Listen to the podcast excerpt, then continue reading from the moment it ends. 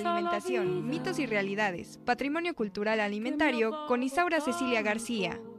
Está con nosotros la doctora Isaura Cecilia García, antes, antes conocida, ¿cómo le decían a ver?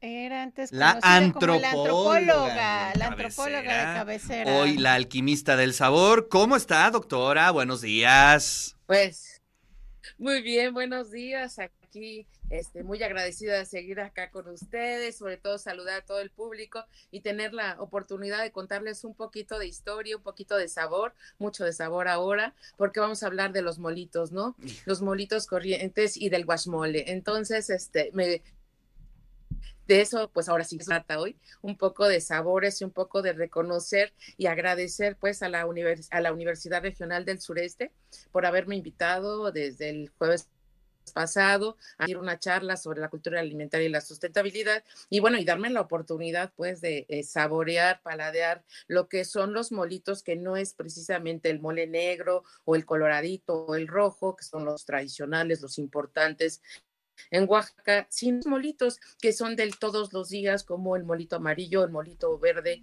y pues el, el la saguesa, que es un mole importante. Pero también recordando hoy justamente esta pugna que existe entre los moles, los guashmoles, sobre todo el guashmole relacionado con esta semana que ha empezado desde el 14-15 de octubre y ha empezado por todo nuestro territorio mixteco, pues el mole de caderas, ¿no? Eso es importante y es, también es importante mencionar un poquito de su historia y cómo se ha ido armando pues el platillo y de tal manera que pues se llega a gourmetizar de tal manera que es un poquito difícil en eh, la habilidad de su comensalidad. Pero bueno, hablemos un poquito primero del mole de caderas como un molito corriente, justamente, como un molito que no era precisamente, no tiene la finura, no tiene esta, este cuerpo del mole barroco, sino que al contrario es un mole para, para el mundo. Es decir, mientras unos disfrutan la carne del chivo, salada y seca, como decían los propios matanceros, otros disfrutarán los huesos y la cadera.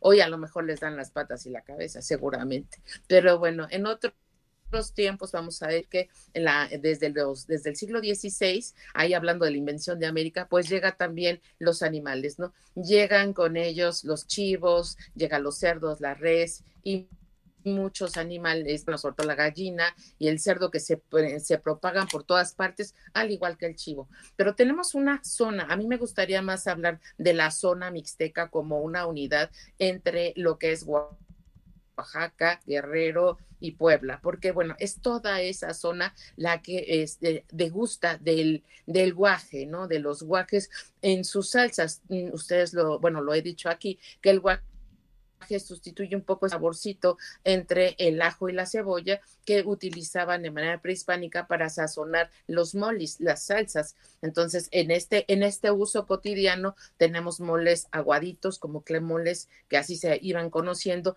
pero si se hacen con el guaje serían moles, ¿no? Entonces, aquí hay como diferencias de zona. Hay quien dice que el guashmole es de borrego y el, el mole de caderas de chivo, ¿no? Pero en realidad, si se utiliza el guaje, es un guashmole. Y para que sepa mole de caderas, tiene que ser un, con guaje, ¿no? Que esa es, la parte interesante. ¿Sí? Entonces, bueno, a lo largo de la historia, pues regularmente la transhumancia de animales es, es, es, es una tradición española pero que se repite aquí, de Oaxaca a Tehuacán, prácticamente transhumando durante dos, tres meses a estos animales cebados, donde se les alimenta con biznagas, con lo que se encuentran en el Valle de Tehuacán y que finalmente terminan su, su lugar en, en Tehuacán o en Guajuapan de estos lugares, pues ahí es donde se, lo que se obtenía era esta carne conservada, el chito de chivo, eh, se, se, separa toda la carne, se separa la cadera,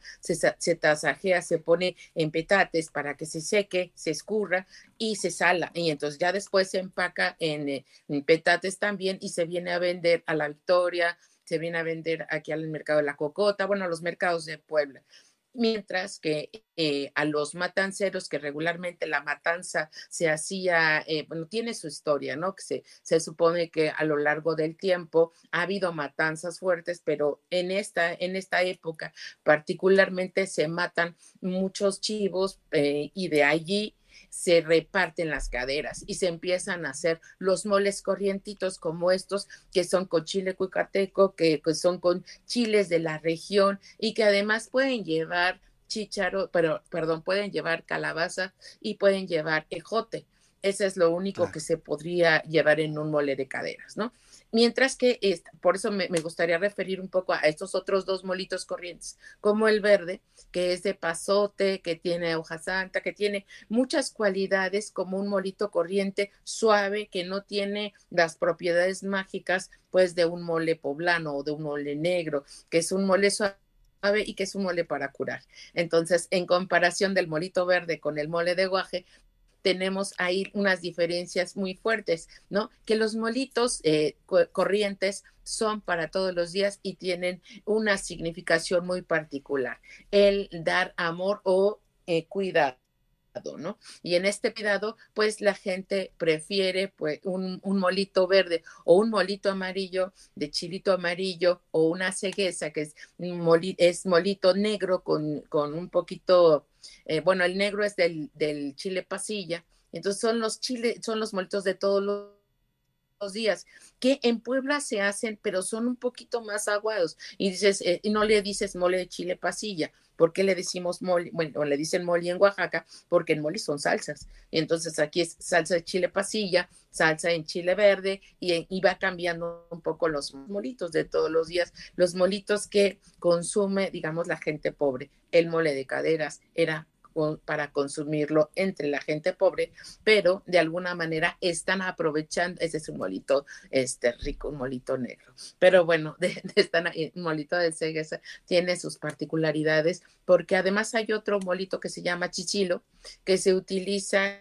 este, un poquito medio amargo y es para los difuntos, ¿no? Entonces tenemos una cantidad diferente, digamos, a lo mejor podemos empezar a encontrar algunos parecidos en la zona mixteca, pero porque es una región, como es el caso del mole de caderas. Por ser una región lo encontramos en varias partes, a lo mejor con el nombre de mole de cadera o guachmole, pero este, a mí me parece que es muy rico y que podemos aprovechar esta temporada para su consumo, al igual que los molitos corrientes de Oaxaca, que no deben de ser olvidados. Y bueno, no sé si tienen alguna pregunta, yo puedo pues ampliarla. Muchas, muchas, no, no, no, la verdad es que...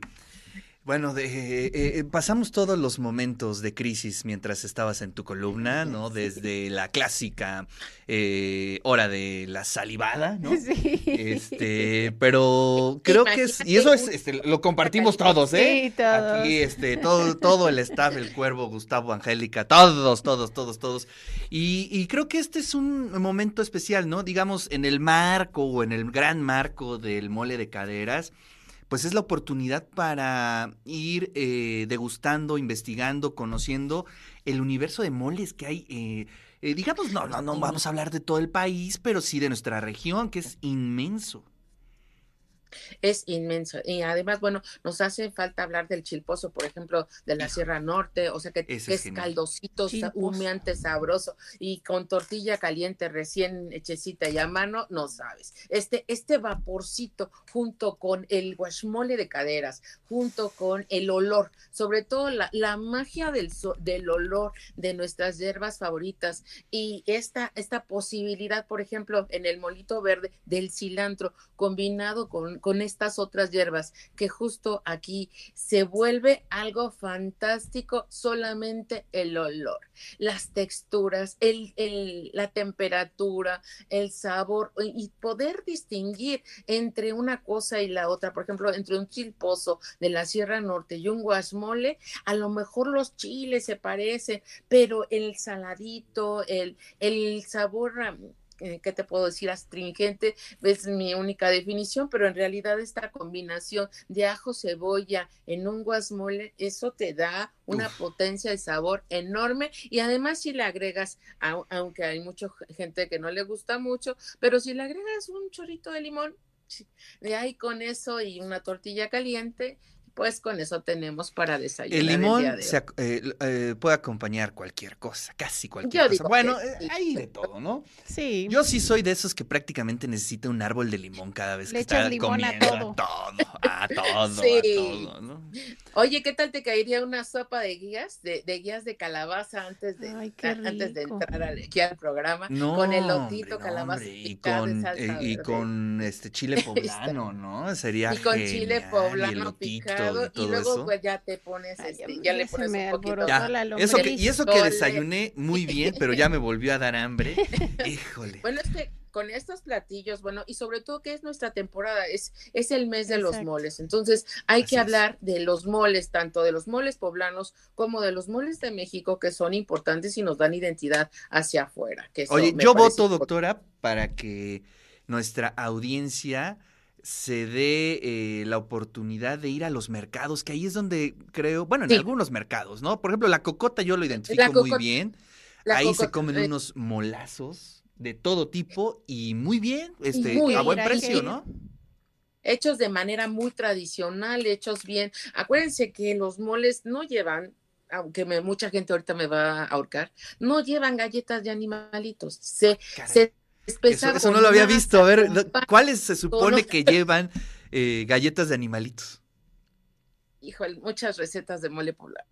¿En serio? Entonces. Es para espesar, ¿verdad? Sí, pero para espesar se usaba la masa. Precisamente mm. las salsas de molis es espesarlo con masa o con los chilchayotes, que son, eh, que eh, justamente hay algunos guasmoles que llevan el chilchayote, eh, que es una bolita de masa con el dedito adentro, como con hoyito, y lo metes en el, mole de olla y pues rico. Pero bueno, se espesaba con masa y también se espesaba, sobre todo cuando llegaron ya los españoles, con pan, ¿no? Con trigo, este, un poquito también tostado, doradito, tatemado, para que especie. Pero el uso de la galleta es hasta el siglo XX y sí, mucha gente, sobre todo ciudades, de, grandes ciudades, utilizan eso en sustitución y para ahorrarse el tiempo del, del tatemado y el tiempo de, este, de quemar el pancito, dorar el pancito y la tortilla. Pero bueno, el dorado de la tortilla es lo que distingue un mole. Sí, tú puedes saborear un mole amarguito este, de, con, cierto estilo y puedes detectar inmediatamente si se usó tostada de pan o se usó tostada de tortilla. Entonces, cuando tú eh, llegas a... Um, no, entonces sabe como dulce, eh, eh, bueno, te voy a decir que los azúcares se están utilizando a partir del siglo XVIII y XIX ya en los moles, pero antes no se utilizaban. Entonces, se comienzan a utilizar cuando pues, se, se propaga mucho el uso del azúcar y de combinado con el chocolate y luego con estas pastillas de almendra que le ponían al mole, bueno, ya te Oye, por aquí tenemos una pregunta de, Lucía. Eh, dice, doctora, ¿y a qué se le llama zancarrón? Ay, el mole de zancarrón es el mole, pues de alguna manera es otro, es otro tipo de mole, es otro tipo como más de espinazo, más de cadera, pero no podría decírtelo, te lo dejo, me lo dejo de tarea para que te lo amplíe un poquito más, porque sí tiene mucho parecido con nuestro mole, pero no es de estas, ¿sí? Claro. Y ahí, me llevo mi tarea. ¿Y también es de temporada el zancarrón o es este prácticamente? Eh, no, no, también es de temporada también es, es, es, parte, es parte de esta, pero es otro tipo de mole. Ok. Lo platicamos si quieres. bueno, pues lo dejamos ahí de tarea para la siguiente semana. Ahí está el mole de está Ahí está el mole de Ahí está el mole de Es, es como, como de otro tipo de mole y de otro tipo de hierbas. Lo que no recuerdo son un tipo de hierbas que debe tener para que agarre el sabor diferente a lo que es el sabor del, del mole, ¿no? Este es, este es mole de San Carlos, este es rico pero tiene otra, otra textura. Bueno, pues gracias, doctora. Como siempre, nos deja picados para irnos a la cocota por unos molitos saliendo de aquí. No, pues no, no creo que saliendo de aquí, pero bueno, quizá el fin de semana iremos a dar una vuelta por allá. También sería muy bueno que ahí compraran el chito de chivo, que, eh, que es una de las cosas que más vende, eh, sobre todo se venden en la cota y es una carne que puede durar hasta dos años en tu en tu alacena, ni siquiera necesita refrigerador y se puede guisar justamente con el mole de San Carlos, pero es otro tipo de moles. Sí, ahí les contaré de ese de manera en otro programa. Doctora, pues muchísimas gracias, como siempre, un verdadero placer. Ya nos dejó aquí con la un hoyo en la panza. Con la tripa este alborotada, Alborotada. pero bueno, pues ya a- al rato nos, nos, nos pondremos este de acuerdo para hacer esa excursión allá a la Cocota. Y bueno, pues te mandamos un fuerte abrazo. Muchas gracias. Igualmente, hasta luego a todas. Muchas gracias.